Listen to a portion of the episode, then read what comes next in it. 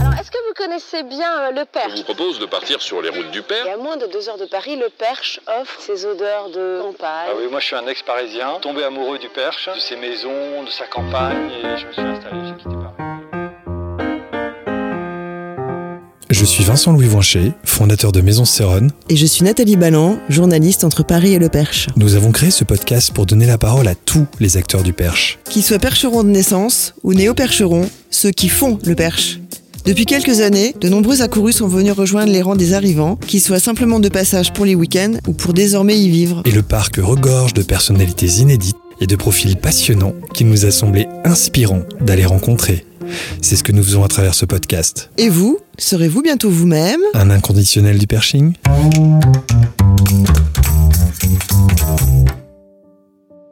Tout a commencé il y a une vingtaine d'années avec un lampadaire chiné par sa mère chez Emmaüs. Dès lors, Jonathan Rato s'est intéressé de plus en plus à l'histoire des meubles et objets qui croisaient sa route. C'est à la faveur de l'achat d'une maison dans le Perche qu'il découvre le joli village de la Perrière. Il y a un an, il y a inauguré un espace, la galerie Rato, où il met très joliment en scène les pièces de design qu'il collectionne depuis une petite dizaine d'années.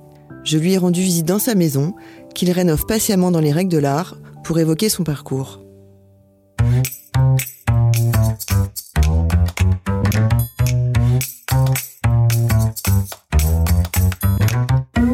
Salut Jonathan Salut. C'est notre premier podcast à tous les deux. On est un tout petit peu stressés, mais euh, tu vas voir, je suis sûre qu'on va assurer. On est chez toi, dans ta maison du Perche, pour parler du Perche, bien sûr, mais aussi de ta galerie, la galerie Rato, qui porte ton nom et que tu as ouverte à La Perrière il y a un an. La Perrière, que l'on considère comme l'un des plus beaux villages du Perche. J'ai eu envie de te rencontrer parce qu'on est sur une terre de brocante. Mais finalement, il y a peu de lieux curatés comme la galerie Rato, qui présente une sélection soignée de pièces pointues. Est-ce que tu pourrais nous en dire plus? Par rapport à la Perrière, euh, effectivement, c'est un village qui est vraiment très mignon, euh, que j'ai connu assez tardivement. Moi, ça fait 5 ans que je suis, arrivé, et c'est vrai que ça doit faire quoi, 3 ans, 3 ans et demi que j'ai découvert ce village, sans aucune ambition de forcément d'installer quoi que ce soit, même d'avoir une galerie un jour. Pour euh, parler de la galerie en elle-même, forcément que la section est un peu précise, parce que avant de d'ouvrir une galerie, forcément, j'étais juste collectionneur, et quand on collectionne, on, eh ben, on a envie de trouver des choses vraiment particulières, assez précises et donc forcément assez rares. Mhm. Donc tu as commencé à collectionner par passion? Par pur plaisir et par pure passion, il y a environ maintenant, je pense, 7 ou 8 ans. Et sachant qu'il y a 8 ans, je ne connaissais vraiment absolument aucun nom du design, que ce soit les grands noms euh, que sont Perriand, Prouvé, euh, Jean Royer euh, ou autres qu'on voit très régulièrement passer en grande salle des ventes, mais aussi les, euh, les plus petits, on va dire, mais qui sont pour moi des grands designers comme, comme Garish, Robert Mathieu, Mott, etc., Mhm. que j'expose à la galerie. Et c'est par, par recherche, en fait, ce qui m'intéresse, c'est vraiment l'archéologie, en fait, là-dedans, quoi. Donc, euh, donc toute la documentation en fait se plonger dans les dans des revues des monographies d'époque et euh, et de tomber sur l'image qui euh, qui confirme euh, la signature d'un objet c'est vraiment de la pure archéologie sachant que ça recoupe forcément avec des choses de l'enfance et quand j'étais gamin je voulais être archéologue ce qui est pas très original je pense qu'il y en a eu plein qui, ont- qui ont voulu l'être mais Moi aussi. voilà. Mais c'est vrai que c'est c'est peut-être une manière de d'arriver à mes fins et de, de, de pouvoir satisfaire ses envies aussi de- d'enfance quoi. Bah, Qu'est-ce qui t'a donné l'envie de, bah, de collectionner des pièces C'est enfin, Bah, c'est une rencontre avec une pièce ou Comment non, ça s'est passé, C'est euh, c'est- plus un contexte aussi euh, dans lequel j'ai baigné avec euh, avec ma mère qui a toujours euh, décoré la maison avec des choses chinées chez Emmaüs entre autres et donc j'ai toujours vécu avec avec des pièces des années 50, 60, 70, pas forcément signées, mais voilà avec une, une certaine esthétique. Quand j'ai été étudiant à Bordeaux et ma sœur aussi a été à Bordeaux, on s'est baladé avec des des lampes, des choses comme ça que ma mère nous nous filait pour nos apparts. Et un jour sortant du break BX de ma mère, euh, un lampadaire euh, rue Notre-Dame, qui est la rue des, un peu la rue des Brocs euh, à Bordeaux, qui un mec euh, débarque et en propose 500 balles à ma mère, quoi, sans, sans explication, Ah ouais, sans ça. raison, etc. Voilà, quand je suis arrivé à Paris après pour bosser, après mes études. Alors, du coup, qu'est-ce que c'est ton parcours euh, Qu'est-ce que tu as fait comme étude J'ai fait, euh, j'ai fait 4 ans dans une école de graphisme, graphisme et communication, donc design graphique, forcément un peu de publicité, euh, etc. Donc euh, pour me former vraiment euh, à la typographie, la mise en page, l'identité visuelle et la direction artistique aussi. Donc j'ai commencé après en agence de pub, en bon stagiaire, corvéable à merci pendant des heures et des heures en pleine nuit. Puis je me suis mis à mon compte, etc. Donc j'ai aussi forcément le lien à l'esthétique et à la fonction par rapport aussi à mon métier, qui est de toujours trouver le, le, bon, mettre le, bon, le curseur au bon endroit. Pour en revenir à l'histoire, c'est que forcément quand je suis arrivé à Paris, ma mère m'a dit, écoute, si tu peux checker un peu quelques galeries, leur montrer des photos de, de, ce lampadaire, voir ce qu'ils en pensent. C'est là, en fait, du coup, j'ai commencé, moi, de mon côté aussi, à apprendre ce que c'est que de, de, faire des recherches aussi sur des objets. Forcément, Internet est un bel outil, mais euh, le papier, en fait, est la, est la base de tout, quoi. Je suis arrivé un peu au bout de mes capacités techniques uniquement par, par Internet, et c'est là où je suis allé voir des galeristes. Et ce qui est très drôle, c'est que du coup, j'en vois un premier qui propose un prix, il me montre une photo de documentation, mais taille euh, timbre-poste, donc forcément, je vois pas vraiment euh, la réalité de l'objet, etc., mm. etc. Et puis un jour, je vais à la brocante rue de Bretagne, qui est la fameuse. voilà, bah, qui est, je fais un tour. Euh, donc rue de Bretagne à Paris et, euh, et, voilà je fais mon tour et je vois un mec qui me plaît bien euh, semble un peu bordélique lui aussi mais avec des pièces assez précises des trucs assez cool et je lui montre des photos du, du lampadaire et, et, il me dit écoute voilà je, te, je regarde j'envoie je, ça à un pote et je te rappelle et en fait cinq minutes plus tard il me rappelle quoi et il me montre la photo et là vraiment où je vois le lampadaire sublime où en fait il manquait une pièce euh, il nous manquait le, on va dire, le fût principal et le socle. Et donc le lampadaire avait été chiné chez Emmaüs Ouais, il y a 30 ans, je pense. Et euh, voilà, il me dit, c'est Robert Mathieu, euh, c'est modèle qu'on n'a jamais vu. Et voilà. Et tu peux dire à ta mère qu'on commence à parler à partir de ce prix-là, qui était un, un, prix à quatre chiffres. Ah oui, d'accord. Et voilà. Et elle monte à Paris avec, elle négocie, parce qu'elle négocie très bien, et elle lui vend. Et ta maman, qu'est-ce qu'elle fait comme métier? Enfin, C'était juste par passion qu'elle chinait Ouais, ouais. Ma mère est de formation, elle est céramiste. D'accord. comme ma grand-mère l'été aussi. Donc voilà. Et euh, voilà, donc c'est sûr que voilà, il y a cette affinité vraiment avec des objets et euh, voilà, et on s'est retrouvé avec cette, euh, ce lampadaire qui finalement a fini vendu à un galeriste connu et qui, qui a fini au, PAD à Paris, donc qui est quand même l'un des événements design les plus importants qui existent aux Tuileries. Ouais. Le PAD, c'est un acronyme pour Paris Art Design, je crois. ouais. D'accord. Et qui se passe aussi à Londres et qui voilà, qui regroupe les plus beaux euh, à l'époque, les, vraiment les très grandes galeries parisiennes et internationales. Mhm. Donc avec vraiment tout ce qui est art décoratif euh, moderne, euh, ça va de de l'art nouveau jusqu'aux années 70, 80, plus du contemporain, et voilà. Et donc, il s'est retrouvé sur un stand refait, restauré, et puis qui a été vendu. donc c'était ah, voilà. Donc c'était un peu le, c'était pas tant le déclic sur sur le, le, le, côté du prix, etc. Ça, ça, c'est pas c'est pas ce qui est le plus, ce qui m'intéresse le plus, mais vraiment ce qui m'intéressait, c'est la, la recherche, quoi. D'arriver à, à mes fins, enfin, surtout que de voir ce mec-là qui, qui avait la doc en deux secondes, et je me suis dit, ok, ça, c'est vraiment le nerf de la guerre parce que c'est ce qui permet vraiment de. D'authentifier D'authentifier et, puis de, et puis au bout d'un moment, une fois qu'on a beaucoup, beaucoup, beaucoup de documentation, de comprendre les liens aussi, en fait, euh, les corrélations entre les différents designers euh, parce qu'ils ont tous bossé ensemble à un moment donné, fait les mêmes écoles, ils ont été stagiaires dans les mêmes euh, ateliers, etc. Donc, de voir un peu les inspirations et en fait, au bout d'un moment, d'exercer son œil au point de pouvoir comprendre, de voir une pièce, de ne pas savoir pour l'instant qui l'a fait, mais de voir le vocabulaire, de voir la forme, de voir les matériaux et de comprendre comprendre et de se dire, bon, effectivement, ça, ça me fait énormément penser à un tel, à un tel. On va se la mettre de côté, et puis on va attendre de, de trouver la documentation. Euh, le jour où elle sortira quoi. Non, c'est vraiment le, le, côté euh, plus euh, de, de, de, bibliothèque en fait qui Oui, c'est un côté presque historien. Ah bah de toute façon, les, les, pas mal de galeristes aujourd'hui et puis une nouvelle génération sont des mecs qui font l'histoire de l'art quoi, mm. d'ailleurs. Bah oui, son, son, doctorant euh, là-dedans parce que c'est des méthodologies aussi euh, qui sont assez précises en fait quoi. Et puis euh, ce qui permet aussi d'avoir des accès à des bibliothèques assez délirantes avec des archives beaucoup de beaucoup de designers de leur vivant ont, fait don de leurs archives aussi. Donc on se retrouve avec des boîtes avec des, des, coupures de presse avec des dessins de prototypes des croquis et ça c'est absolument sublime quoi. Est-ce que toi tu te revendiques plutôt comme brocanteur ou antiquaire ou galeriste collectionneur? bah, Ouais, collectionneur qui est devenu galeriste. Galeriste parce que aussi je en ayant vécu 13 ans au-dessus d'une galerie en fait à Paris en devenant ami avec le galeriste en question qui s'appelle Tadeusz Koralewski en fait le truc c'est je voulais aussi euh, assez rapidement, c'était assez évident pour moi de, mêler le, mobilier à de l'art en fait, mais de l'art au sens large, c'est-à-dire du dessin, de, l'encre de Chine, de la peinture, de la sculpture, euh, de la céramique, euh, du tissage, parce que je trouve que déjà en mettant du mobilier dans un espace type galerie, on enlève un peu de contexte en fait, donc on enlève un peu de sens. Et je trouve que d'entourer ces, objets fonctionnels par de l'art en fait les les ramène dans quelque chose d'un peu plus euh, proche d'une de leur passé ou de leur future réalité quand quelqu'un va acquérir une œuvre. L'idée est de pouvoir se dire que ça va aussi vivre avec d'autres objets en fait quoi. Donc en fait c'était assez évident pour moi de de, de, de de pas être juste le gros nerd que je suis depuis 7-8 ans juste sur le mobilier et les luminaires. Ouais, de de de d'élargir un peu ton horizon. Ouais, ouais ouais et de et surtout de mettre à, à m'intéresser à quelque chose que je ne connais absolument pas quoi. J'ai bien sûr j'ai fait des, de l'histoire de l'art durant mes études et que je suis curieux et intéressé comme beaucoup à, l'art mais j'y connais franchement pas grand chose et, euh, vu que je suis un gros curieux en fait euh, c'est un régal en fait de, de, récupérer euh, comme j'ai pu récupérer euh, l'été dernier avant d'ouvrir la galerie euh, chez Tadeusz une vingtaine trentaine d'œuvres d'artistes que j'ai du coup même pour certains rencontrés lors des vernissages à Paris. Quel type d'œuvre? Par exemple, des dessins euh, à la pierre noire, donc qui sont des une sorte de fusain euh, super dense que je que j'expose depuis un an de Richard Lellier, qui est un mec que j'ai rencontré durant un vernissage. Et c'est génial parce que du coup, je comprends les choses parce qu'il me les a racontés, je les comprends parce que j'ai des bouquins aussi que Tadeusz me fournit à chaque fois des il y a eu des, mo des monographies ou des entretiens sur ces artistes. Donc c'est des outils absolument géniaux. On en revient en fait à la documentation presque j'ai besoin de par la lecture aussi en fait de comprendre un peu ce qui bah, comment les gens, euh, comment leur cerveau fonctionne en fait quoi. Parce que je suis pas juste là pour prendre un objet, euh, faire x2 et le vendre aux gens, ça fait pas sens pour moi quoi. J'ai besoin de comprendre et, d'aimer ou d'apprendre à aimer parce que ça aussi c'est que là je j'expose des choses assez figuratives.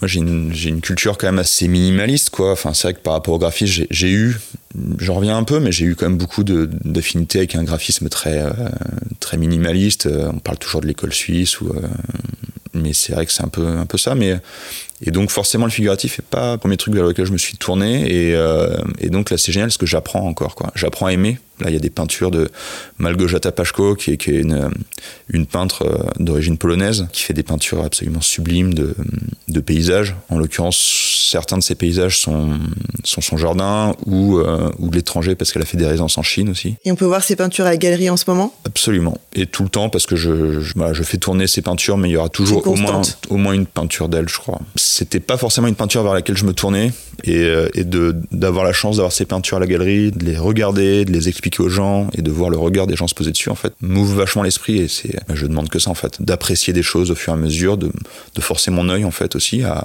pas être juste monomaniaque sur oui. une période, un style. C'est pas très intéressant, quoi. On peut quand même s'intéresser à plein de choses mm -hmm. sans non plus se forcer parce que le problème là, c'est que c'est faut pas non plus que le goût des autres devienne son goût. Et moi, ça c'est un truc aussi qui est, qui est très compliqué aussi. De, de je vois, je vois très bien aussi euh, en design. Oui, il y a des modes. Il y a des modes et euh, je, j'essaye je, de à chaque fois de reprendre du recul, de dire John, là, t'es en train de faire n'importe quoi, t'es en train de regarder un, une céramique euh, parce que c'est à la mode, mais c'est c'est nul. c'est vraiment nul. Arrête. Reprends-toi. Nul pourquoi? Euh, Nul parce que c'est à la mode ou nul parce que. Parce que c'est pas. Euh, pour moi, certaines pièces n'ont pas de grand intérêt parce que c'est une fabrication assez, euh, assez simpliste. Il n'y a pas beaucoup de recherche en termes de, de, de, forme, de technique. Si on parle de céramique, voilà, c'est des pièces qui peuvent être moulées, donc faites en série, mm -hmm. qui, qui vont être avec des émaux industriels. Mais voilà, donc c'est vrai que ça, et ça, c'est des effets de mode énormes parce que, parce que, parce que aussi, vu que c'est un métier que je commence à apprendre aussi, euh, et on parle d'un coup plus de marchands, c'est-à-dire qu'aussi, il y a, tout un, toute une idée, derrière de soutenir des, des, des, designers, des artistes, de les faire monter, donc de faire monter leur cote, faire des ventes, que ça fasse des prix à des ventes, euh, de faire des publications, etc., etc., etc. Et c'est vrai qu'aujourd'hui, quand on, regarde des, revues de déco euh, comme AD aujourd'hui, qui, est le plus gros, je pense, euh, la plus grosse revue de déco, et qu'on voit des shootings, euh, bah, c'est très emmerdant en fait, parce que c'est toujours le, comme au basket, quoi, c'est le 5 majeur, quoi. C'est-à-dire qu'il y a, il y a, il Prouvé, Jeanneret, Le Corbusier, des lampes de mouille, et puis voilà, des céramiques des Roeland, de Jouve, et puis, de quoi. Il y a, quand même un vocabulaire hyper large, il y a eu quand même énormément de créateurs, pas que français, etc. Et je trouve ça juste un peu emmerdant de se focaliser, en fait, toujours sur le même 5 majeur, quoi toujours la curiosité quoi enfin je veux dire il faut il faut un peu se, se faire violence des fois se dire non non ça ok, c'est pas parce que c'est à la mode, c'est pas parce qu'on le voit partout que il y a un rapport de séduction en fait. Des fois, il faut pas non plus se laisser trop trop manger par euh, par ça quoi, Mm. par, par le- Par la tendance. Ouais, exactement.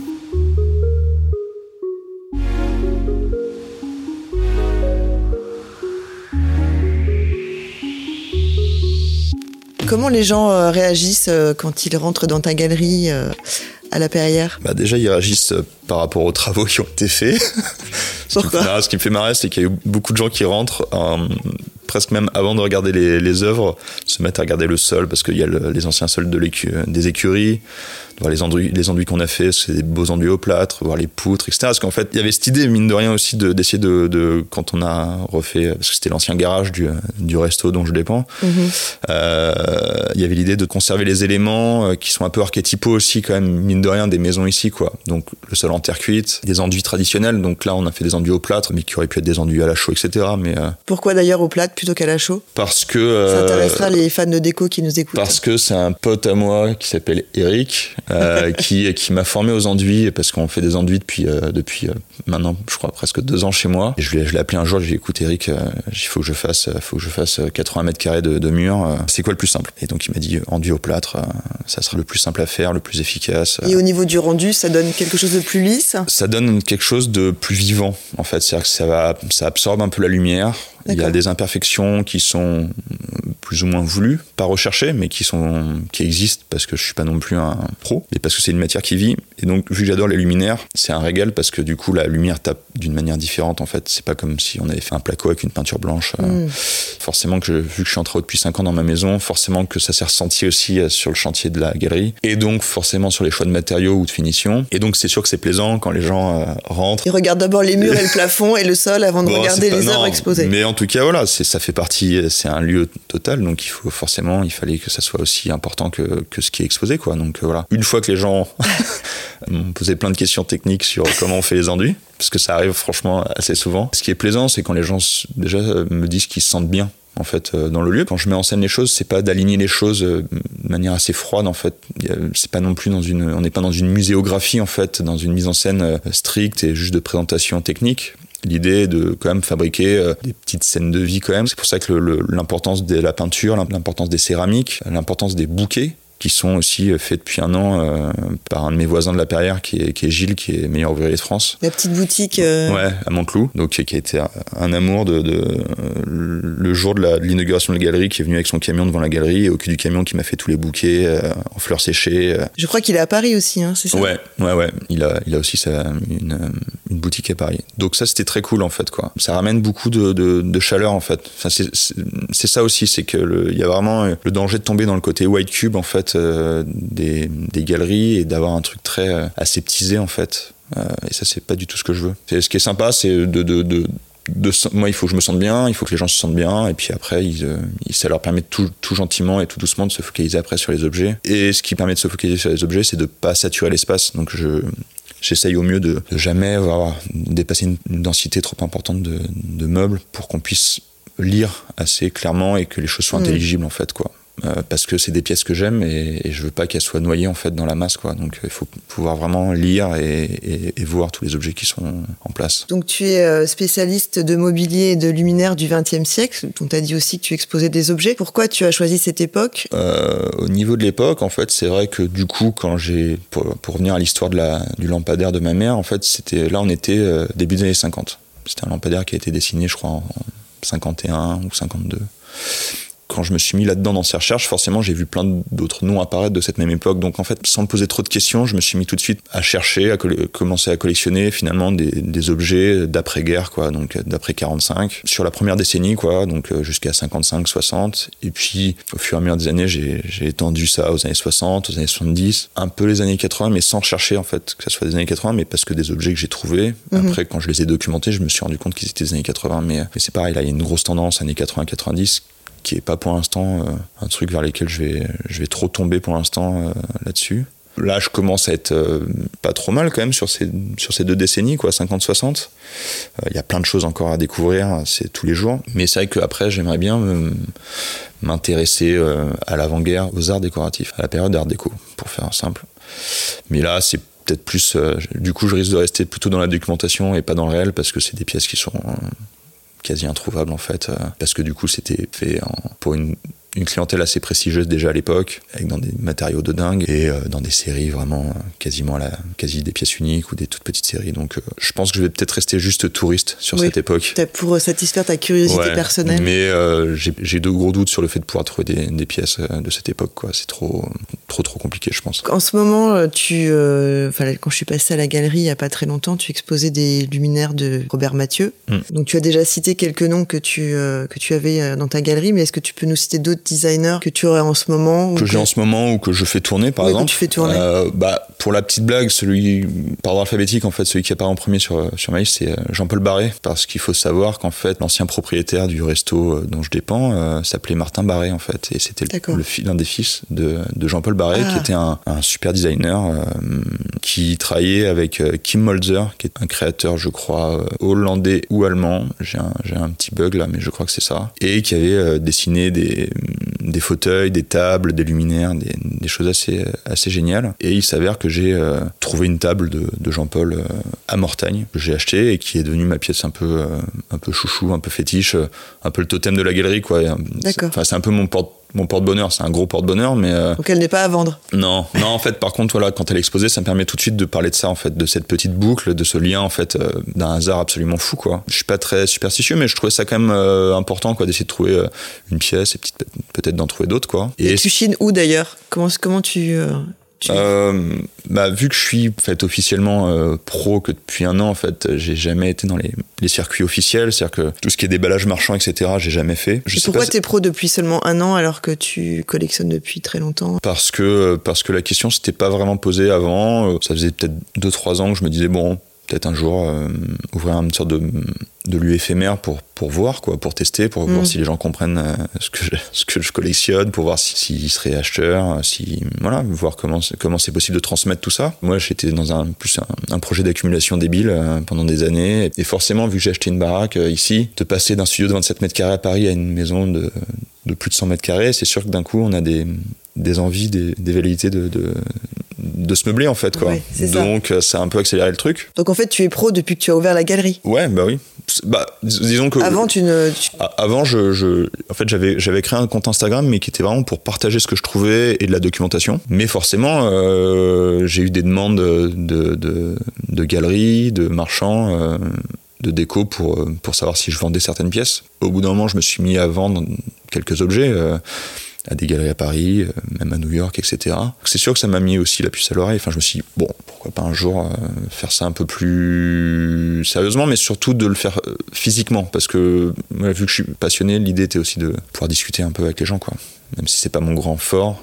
Et finalement, c'est ça qui me plaît, en fait. Ça fait sens maintenant, je trouve, de- de- de- d'accueillir des gens et de, et de taper la discute. Et sans, euh, sans clivage, l'idée est déjà de- d'expliquer aux gens. Quand j'ai ouvert la galerie, j'ai pas eu de projet commercial là-dessus, en fait. Je, je suis toujours graphiste DA à côté et, et je veux pas que l'argent devienne un- une entrave aussi. C'est-à-dire que le, le besoin de vendre, en fait, les pièces euh, m'entrave parce que du coup, ça, la, la passion peut se noyer très rapidement dans, Mhm. dans un besoin juste de, de faire des tours de passe-passe pour, pour générer du chiffre d'affaires et, et je trouve que ça, ça risque de tuer un peu les choses pour moi. Moi, l'idée, c'est vraiment juste de pouvoir avoir un lieu et que les gens viennent, connaisseurs, pas connaisseurs, qu'ils aient de la thune ou qu'ils en aient pas. En fait, c'est pas, c'est pas l'idée. Tout le monde doit et peut euh, poser ses yeux sur un objet et se dire ça a de la gueule ou je trouve ça naze, quoi. Et, c'est le début de quelque chose, en fait. C'est le, le principe même de, de se fabriquer un œil sur, sur, euh, sur les arts, en fait. Voilà. Et les arts décoratifs, en l'occurrence, euh, quand on parle de mobilier. Comment euh, t'ont accueilli euh, les autres euh, habitants de la Perrière, tes voisins? Bah moi j'y suis trois jours par semaine de toute façon, mais non non l'ambiance était cool. Bah moi j'étais heureux de quand j'ai fait l'inauguration, c'était un j'avais fait des affiches, j'avais très peu communiqué, j'en ai foutu dans les boucheries, les boulangeries, dans les restos où je bouffe, euh, les es- restos ouvriers où j'ai mes habitudes dans le coin. Et donc voilà, de- l'idée était pareil, de faire venir vraiment n'importe qui, quoi, tout le monde, quoi, de pas euh, m'axer, d'a- de pas avoir une stratégie de qui doit venir, euh, etc. J'ai pas fait de de, de RP. J'ai pas, en, bon graphiste, j'ai pas du tout fait le job pour pouvoir communiquer comme il aurait fallu.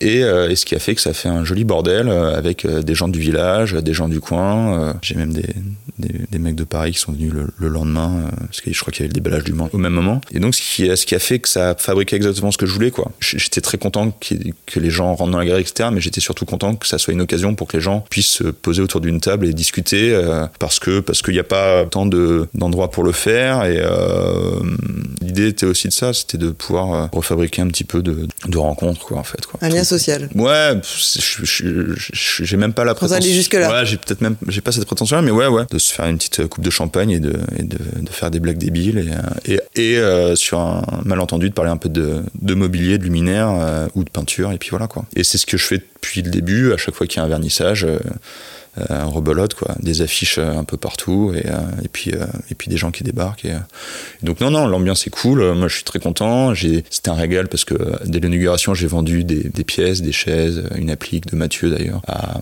à quelqu'un qui vit à la Perrière. Donc, et depuis... Ton premier client était un local. Ouais, donc c'est génial de voir que tous ces objets vont vraiment finir dans des maisons. La plupart des gens à qui j'ai vendu sont des gens qui, qui vivent soit, soit en résidence secondaire, soit en permanence ici. Donc c'est pas des objets qui vont, euh, qui vont être des objets d'apparat, quoi. C'est des objets qui vont vraiment euh, vivre, qui vont s'user, qui vont euh, être maltraités probablement, mais c'est le principe d'un objet, quoi. Mm. Donc pour l'instant, c'est vrai que les premiers mois, j'étais bluffé. Quoi. Et c'est ouvert, la galerie est ouverte combien de jours par semaine? Trois jours, donc le vendredi, le samedi, le dimanche. et puis sur rendez-vous, vu que je vis à 15 minutes de la galerie, donc les gens peuvent m'envoyer un petit message ou m'appeler, et puis et je débarque et puis on peut se faire une petite visite de, de la galerie. Donc tout à l'heure on discutait euh, hors micro. Tu me disais que tu avais rendez-vous euh, avec un électricien pour un nouveau projet. Oui. Euh, que tu peux nous en dire un petit peu plus? Eh ben j'ai acheté une maison sur la place du village de la Perrière pour euh, pour faire quelque chose. C'est pas très clair pour l'instant, mais l'idée initiale est de faire un second lieu dédié vraiment euh, à la culture, aux arts en général, et de le rendre encore plus accessible. Donc je sais pas trop, c'est parce qu'il y a, y, a, y a un rez-de-chaussée, mais il y a des caves voûtées aussi, donc de pouvoir aussi le mettre à disposition pour euh, peut-être un jour des concerts, un petit concert de jazz, vu qu'on a la chance aussi à la période d'avoir Ramon Lopez qui, est, qui a son atelier de peinture mais qui est aussi et surtout l'un des meilleurs batteurs de jazz au monde Bon, il va, il va se foutre de ma gueule quand il entendra ça, mais, mais c'est une réalité. Et donc, ouais, l'idée de pouvoir avoir un lieu euh, où euh, il puisse y avoir des expos, du mobilier forcément, mais peut-être plus accessible aussi. Euh, plus accessible Beaucoup moins cher. C'est-à-dire que je me mette. Du coup, je me mette aussi à me bouger un peu pour continuer à chiner des choses hyper intéressantes, mais pas forcément chercher la signature tout le temps, mais, mais, que ça soit cohérent aussi avec tout ce que je fais, mais, mais que le ticket d'entrée soit beaucoup plus accessible, tout bêtement. Euh, Parce que là, dans la galerie euh, Rato, les pièces que tu proposes, pour faire simple, quelle est la fourchette de prix Il bah, n'y a rien en dessous de 500 euros et ça peut aller jusqu'à, je sais pas, j'ai des lampes qui peuvent aller jusqu'à 9000, 10 000 euros. Mhm. Mais, et des pièces que je mets pas en vente aussi parce que les prix seraient trop débiles aussi, quoi. Donc je veux pas non plus euh, partir dans des, dans la stratosphère aussi là-dessus. Et là, l'idée, ça serait peut-être, voilà, si, si, si c'est dédié à ça, de, d'avoir des choses au contraire, quoi. Rien au-dessus de 500 euros, mais, euh, mais avoir toujours cette euh, pertinence, quoi. De, de, donc, ce qui va être encore plus compliqué pour moi, je pense, parce que les signatures, je les trouve, je les connais par cœur, euh, mais là, de trouver des choses qui soient aussi intéressantes qu'une pièce que je puisse avoir dans la galerie actuellement, mais de pouvoir la proposer à 50, 50 mhm. balles. Ça, c'est une idée. mais en tout cas, de, multiplier les, possibilités. bah là, en l'occurrence, en attendant d'avoir les moyens financiers de pouvoir euh, restaurer cette maison, euh, je vais la mettre à disposition d'artistes pendant plusieurs mois, donc euh, pour des expos. Et du coup, là, l'idée, c'est dès que dès que c'est bon, là, probablement dès décembre, il y aura une artiste qui sera en place pour plusieurs semaines. Et de faire tu sais déjà qui c'est? Ouais, ouais, c'était une, une, une, femme qui est venue cet été, qui s'appelle Charlotte, qui, qui, qui, a fait les beaux-arts il y a, il y a des années des années, et qui, et qui fait plusieurs, pas mal de choses. De la peinture, de la photo, voilà. Je voulais exposer à la galerie, et j'avais pas du tout de visibilité sur ce que j'allais faire en termes d'expo. Elle a dit que par contre elle avait la maison à dispo dès que celle-ci serait euh, euh, sécure quoi. Tant que moi je ne suis pas au clair et que j'ai pas les moyens de faire les travaux nécessaires pour faire ce que je veux, l'idée de, faire vivre, quand on parlait de la période, de la vie, etc., l'idée de ne pas laisser ça en jachère, direct d'embrayer, de, mettre à dispo pour euh, voilà, des expos. je vais peut-être installer des petites tables de vent pour pour qu'on puisse profiter du soleil, que les gens passent à la, à la boulangerie à la Perrière, Ah se oui, prennent un pain au chocolat. et- voilà, grave. Et se, se, puis se, se poser au soleil pour, euh, pour manger leur pain au chocolat et leur croissant. Et puis à terme, euh, voilà, de, de, de faire des vrais plans et euh, de commencer les travaux, de faire des beaux enduits, euh, probablement avec Eric, que je- j'embaucherai sur le, sur le chantier Qu'on salue. qu'on salue. Donc c'est c'est en gestation grave. Je, il faut que j'écrive en fait sur le projet pour vraiment être au, clair avec moi-même sur comment ça va évoluer. Est-ce que ça va être mobilier Est-ce que ça sera peut-être pas du tout mobilier Ce sera peut-être vraiment multiculturel aussi. Il y a une cheminée aussi. J'ai envie de la faire fonctionner l'hiver qu'on puisse avoir un lieu un peu chaleureux, donc pourquoi pas mettre des fauteuils, pouvoir se poser à l'intérieur, juste euh, lire un bouquin, mais que ça puisse aussi, voilà, euh, un peu euh, aspirer les gens hors de leur maison et, euh, et Mm. les, et les ramener là-dedans, en fait. Toujours dans le même principe que les gens se, puissent se rencontrer dans un autre contexte que, que chez eux et que, et qu'effectivement, la Perrière, la vie, la vie à la Perrière se, se focalise quand même vachement sur le, le week-end. Bah oui. Alors, l'épicerie, euh, qui est là aussi depuis, euh, depuis bientôt un an, euh, est ouverte toute la semaine. aussi, ça, c'est- d'ailleurs. Donc ça, c'est très cool. Le comptoir général, qu'on salue aussi. Et, et donc, l'idée, ouais, c'est pareil, si j'ai les moyens de temps ou humains, parce que je vais, si j'ai les deux lieux, je vais pas pouvoir non plus euh, faire, Ouais. des, faire des allers-retours. Donc, euh, et j'aimerais bien, voilà, si je, si j'ai un, un lieu numéro 2, euh, qui puisse être ouvert aussi sur une amplitude plus large que juste un vendredi, samedi, dimanche, quoi. C'est, ça qui, m'em- qui m'embête un peu aussi dans le coin, c'est ce, qu'on soit vachement focus sur, en fait, sur la vie des résidences secondaires et donc forcément des, des- du- de ce rythme-là, mais ça serait bien de réussir à, à étendre ça. euh, Oui, plus- parce que c'est vrai que les, les locaux, enfin les, les Oui. gens qui vivent ici à l'année disent qu'effectivement c'est un peu pénible parfois de Ouais, d'avoir des endroits euh, oui. ouverts qu'à partir du vendredi c'est ça. Donc, mieux euh, du jeudi quoi. Après, il y a une réalité démographique aussi. Je veux dire, un village de 200 habitants, c'est un village de 200 habitants, mais Mm. mine de rien, si euh, sur les 200 habitants, on arrive à ce qu'il y en ait 10% qui euh, viennent se poser sur un fauteuil au, bord à côté d'une cheminée, euh, lire un bouquin, écouter de la musique euh, et, euh, et regarder quelques tableaux, etc. Ça peut le faire. Moi, j'avais aussi l'idée de, j'avais fait une conférence dans la galerie euh, au mois de mars, je crois, avec un designer contemporain qui s'appelle Arnaud Blanc qui avait designé des enceintes, qui design et qui réalise ces enceintes, qui sont absolument sublimes. Et pour la petite histoire, qui avait eu Jean-Paul Barré comme professeur à l'ENSI à Paris. Voilà. Je parle de ça parce que voilà, l'idée c'est de continuer à faire ça aussi, c'est de, de, de faire des conférences, de faire des rencontres, des, des discussions, des projections. Là, le prochain événement, euh, on va dire euh, hors galerie, ça va être euh, une projection de documentaire dédiée à André Poutman, Sotsas et Stark, je crois. euh, Qui aura ont- lieu où? Bah, du coup, projeté dans la galerie. Dans la galerie. Ouais. Euh, mais à terme, j'aimerais que le, la baraque que j'ai achetée puisse aussi euh, servir de salle de projection. D'accord. Parce qu'il y a aussi un festival qui a été monté à. Qui a commencé euh, en août dernier. Ouais, qui est génial. Court métrage. Festival du court métrage. Ouais, de, d'animation. D'animation. Ouais, Voilà. euh, à l'initiative de, de Richard Nègre, qui est un, un artiste vidéo, qui est génial. Et on a, on a discuté aussi, peut-être que je lui mettrai à dispo aussi la baraque pour le- la prochaine édition, quoi, pour pouvoir avoir peut-être un autre lieu ou plusieurs lieux en fait de, de, de projection, de visionnage de, de films. Oui, parce que la dernière, euh, lors de la première édition, Ouais. c'était à la cour de l'école, de l'ancienne école. Ouais, ouais. Donc ça, c'était, absolument génial. Et vraiment, c'était, euh, ouais, c'était un régal. Moi, c'était mes premiers amours.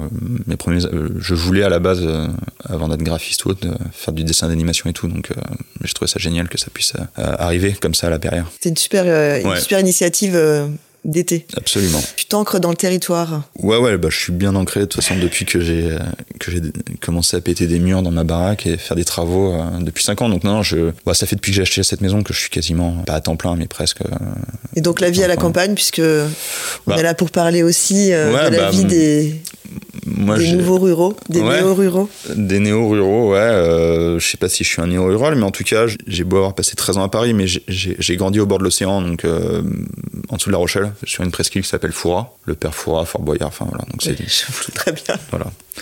Et donc c'est sûr que j'ai, moi de toute façon, cette appétence quand même pour la nature, quoi. Enfin, je veux dire, j'ai- j'ai- enfin en tout cas, j'ai ce référent. C'est-à-dire que contrairement à des potes à moi qui, qui sont nés à Paris, qui vivent à Paris depuis toujours, euh, bon voilà, il n'y a pas, il a pas cette trace quoi dans le cerveau. Moi je l'ai quoi. Je sais ce que c'est que que, que l'hiver, que le printemps. Enfin déjà les saisons en fait aussi déjà sont sont forcément plus marquées quoi. Là, On les ressent beaucoup plus ici. euh, à la campagne, à l'océan, etc. Et euh, voilà, je, c'est, parfait. Euh, j'avais de toute façon euh, la certitude qu'un jour il, me fallait quelque chose, quoi. Il me fallait quelque chose euh, hors bitume, hors, hors béton euh, et hors densité, parce que c'est aussi ça, quoi. C'est, euh, c'est la densité de population aussi qui est, qui est, qui est folle, quoi. Enfin, je veux dire, les gens s'en rendent pas compte, mais je suis allé, je suis allé au Japon il y a trois ans pour le mariage d'un pote et euh, Tokyo est moins dense que Paris, quand même. Il y a moins de gens au kilomètre carré à Tokyo qu'à Paris, par exemple, quoi. Donc Paris, il y a un truc assez fou quand même là-dessus, quoi, et qui, j'y étais pendant trois jours là pour pour me faire deux trois expos quand même, mais euh, moins j'y vais et, plus c'est violent quand même, quoi, le, le, contraste, quoi. Mais mais non non, je suis très content d'être là. Euh, c'est pas fait pour tout le monde. Il faut avoir un rapport avec euh, avec le temps qui passe. Il faut avoir, il faut savoir s'ennuyer. Comme la galerie n'est ouverte que trois jours par semaine, comment se passent tes journées quand tu n'es pas à la galerie? Chantier. Chantier d'hiver, du coup, puisque euh, on est donc dans ta maison qui est en, pleine rénovation. Ouais. Et euh, euh, chantier, voilà, je bascule de l'extérieur à l'intérieur selon selon la météo, quoi. Donc donc non non, ouais, je, m'octroie une, une, journée de, de médiocrité, quoi. Le lundi, je m'octroie juste rien. Une journée de médiocrité. Ouais, j'aime bien ça. C'est vraiment juste assumer. La jeunesse dit chill.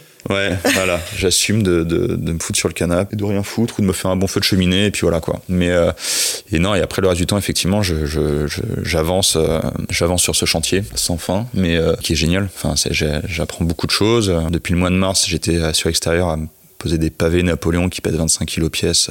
Donc euh, c'est sûr qu'il n'y a pas besoin d'abonnement à salle de sport quoi, pour, quand on fait ça. C'est sûr. et puis voilà, et puis là les enduits que je continue, que j'avais initié avec Eric, cite pour la troisième fois aujourd'hui. Chantier, chantier, chantier. Et puis là je vais commencer à faire les plans bah, de la maison à la Perrière aussi pour euh, commencer à voir comment je vais agencer tout ça. Et puis, il euh, y a du taf.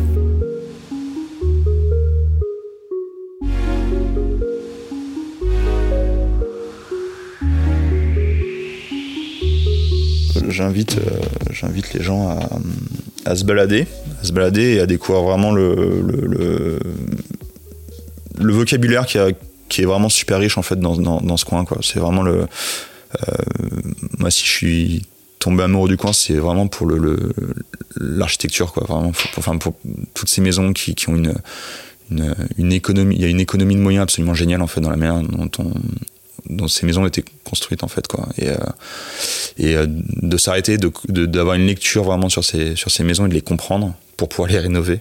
Et vraiment le, le, le, la pierre angulaire en fait pour pouvoir vraiment euh, bien vivre dans ces baraques là, quoi. Et voilà. Donc ça c'était la, le petite, euh, la petite note, euh, le nerd du chantier, après le nerd du design quoi. Mais euh, non non, vraiment il y a, y, a, y a de quoi s'arrêter tous les 500 mètres dans le coin en vélo, en bagnole et d'avoir une lecture vraiment de, de, ces maisons quoi, qui sont en fait d'une humilité absolue. Voilà. À part la Perrière, quel est le ton endroit préféré dans le Perche C'est chez mes potes en fait. C'est euh, euh, toutes les maisons, tous mes potes qui ont des baraques et, euh, c'est leur maison en fait. C'est mes, endroits préférés en fait, c'est de pouvoir profiter de ces maisons, que ce soit chez Arnaud et Béatrice à Saint-Hilaire ou chez, chez des potes à Coulimer ou à la Perrière ou euh, à Pervenchère. Voilà. C'est, mes endroits préférés. C'est, en fait, c'est, chez les potes, chez qui on fait des, bonnes bouffes. Et, euh, chez les uns, chez les autres. Ouais, où on a de la place, quoi, de mettre des, belles, des grandes tables.